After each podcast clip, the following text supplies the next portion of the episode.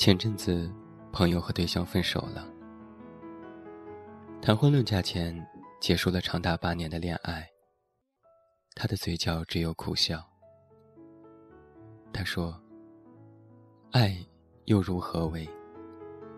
明知道他和某人暧昧，难道要装作什么都不知道吗？等谁回头，都不过是痴笑一场。”梭罗说过：“保存尸骨，是一种违背天地的罪行。爱情说到底，如同蚕丝般的光滑圆润，那也就微凉易断。失去一方的心，只剩犹如尸骨的爱情，那么就放手吧，放它回归所谓的自然天性。”我倒不觉得因为对象和他人的暧昧分手可怕，以至于我在朋友分手后，只是淡淡的告诉他，挺好的。与其纠缠不清，让自己难受，这样的方式是合适的。如今的分开，远比婚后的背叛来得更好些。然而很多时候。当我们努力要把纠葛的爱情捋清楚的时候，有人会转头求和，拿过往来的甜蜜幸福博得同情分，或者说，由于你的忙碌和忽视，他在与别人如洪水猛兽般的温柔里迷失了方向。你要永远细心观察，尤其是当遇到一个吸引你的人的时候。不要将内里与外在混合，不要将你的欲望、幻想、偏见与心灵深处真实的感受相混淆。在阿米星星的孩子里，阿米说：“只有这样，才能找到对的人。”我不清楚那些在爱情长跑里背离爱情。在婚姻的存续期间，远离忠贞的人内心是怎么想的？只怕有件事情是可以肯定的：他们从未清楚的去探究自己最真实的感受，只是太过肆意的去挥霍眼下手里的资本。爱情里听到太多借口，你曾经信了，到头来，却再也不愿相信。我曾经听到最可怕的借口，莫过于明明是你劈腿在先，我选择分手。你却在我度过最煎熬的时间坎儿后，转过头来说：“因为你爱我，所以选择了和别人在一起。”而当时最心痛的是你，近乎是用嘲讽的讥笑。我问说。那是不是应该还要面带微笑的和对方说：“那谢谢你，曾经那么为我着想。”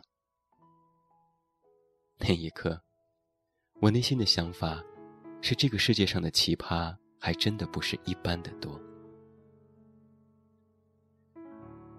加西亚·马尔克斯在小说《霍乱时期的爱情》里，把世人定位了两种。他写道：“世上的人分两种。”会勾搭的，和不会勾搭的。我想啊，那位出轨还满世界的希望从你那里收获感激的，大概属于不会勾搭的类型。那些会勾搭的，大抵正在巧妙的流连于万花丛中吧。但终有一天，他们会面临土崩瓦解。在那些冠冕堂皇的暧昧和出轨的背后，似乎还潜藏着我们既熟悉又陌生的关键词。有人曾经这样问过我：“你相信灵魂伴侣吗？”说实话，我有点诧异，因为很难理解，也就无法回答这个问题。其实，在国内。这样的说法颇为的流传，而事实上，在国外的文学作品里表现得更为丰富。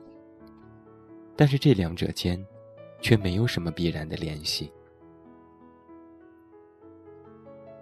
米兰昆德拉的《不能承受的生命之轻》当中，对于爱情和欲望、忠贞与背叛、轻与重、灵与肉，展开了深入的探讨。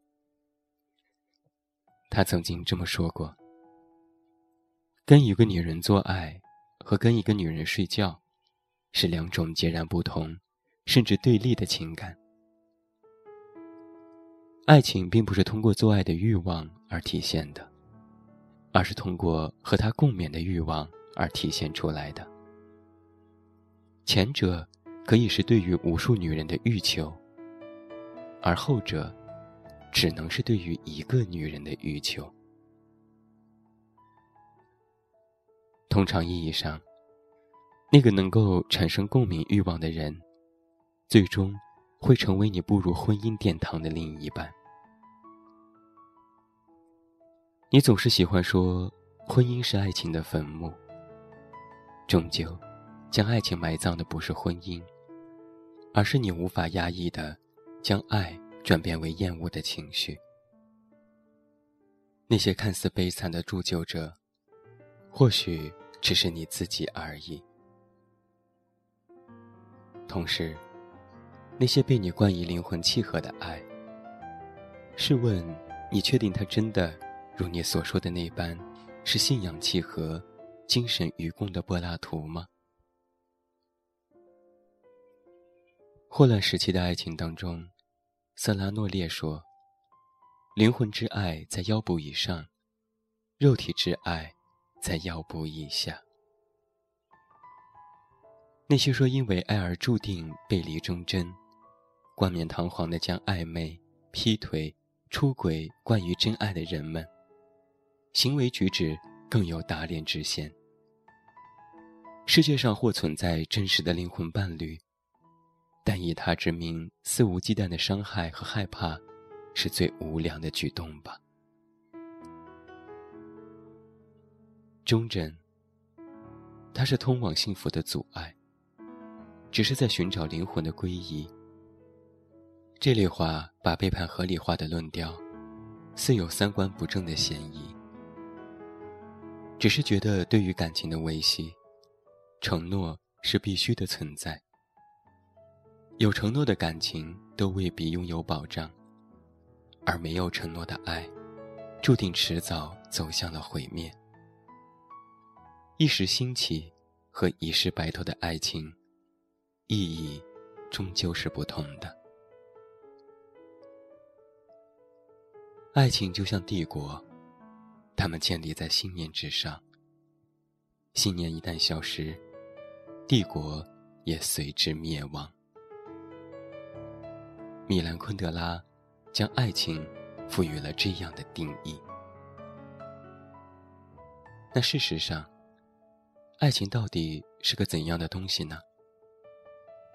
它太抽象，难以形容。但是我知道，爱太……希望我们都对得起。把一首王菲《暧昧》送给每一位听友，也不要忘记来到我们的微信公众平台“远近零四幺二”，或者是搜索“这么远那么近”进行关注，了解更多。祝你晚安，有一个好梦。我是远近，你知道该怎么找到我。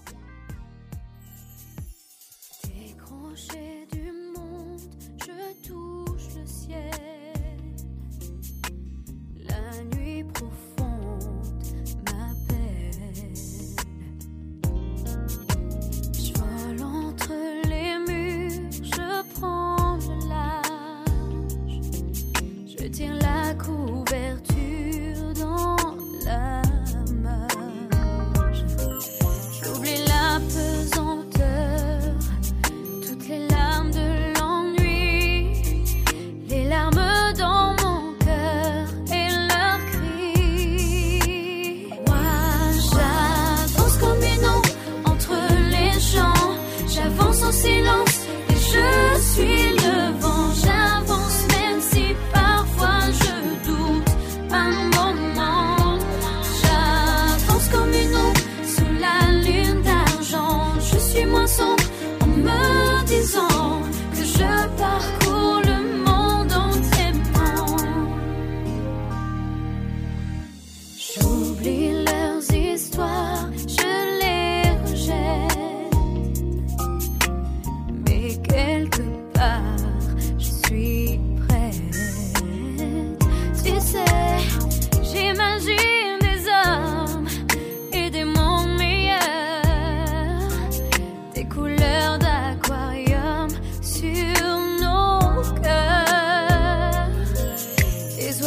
transparent.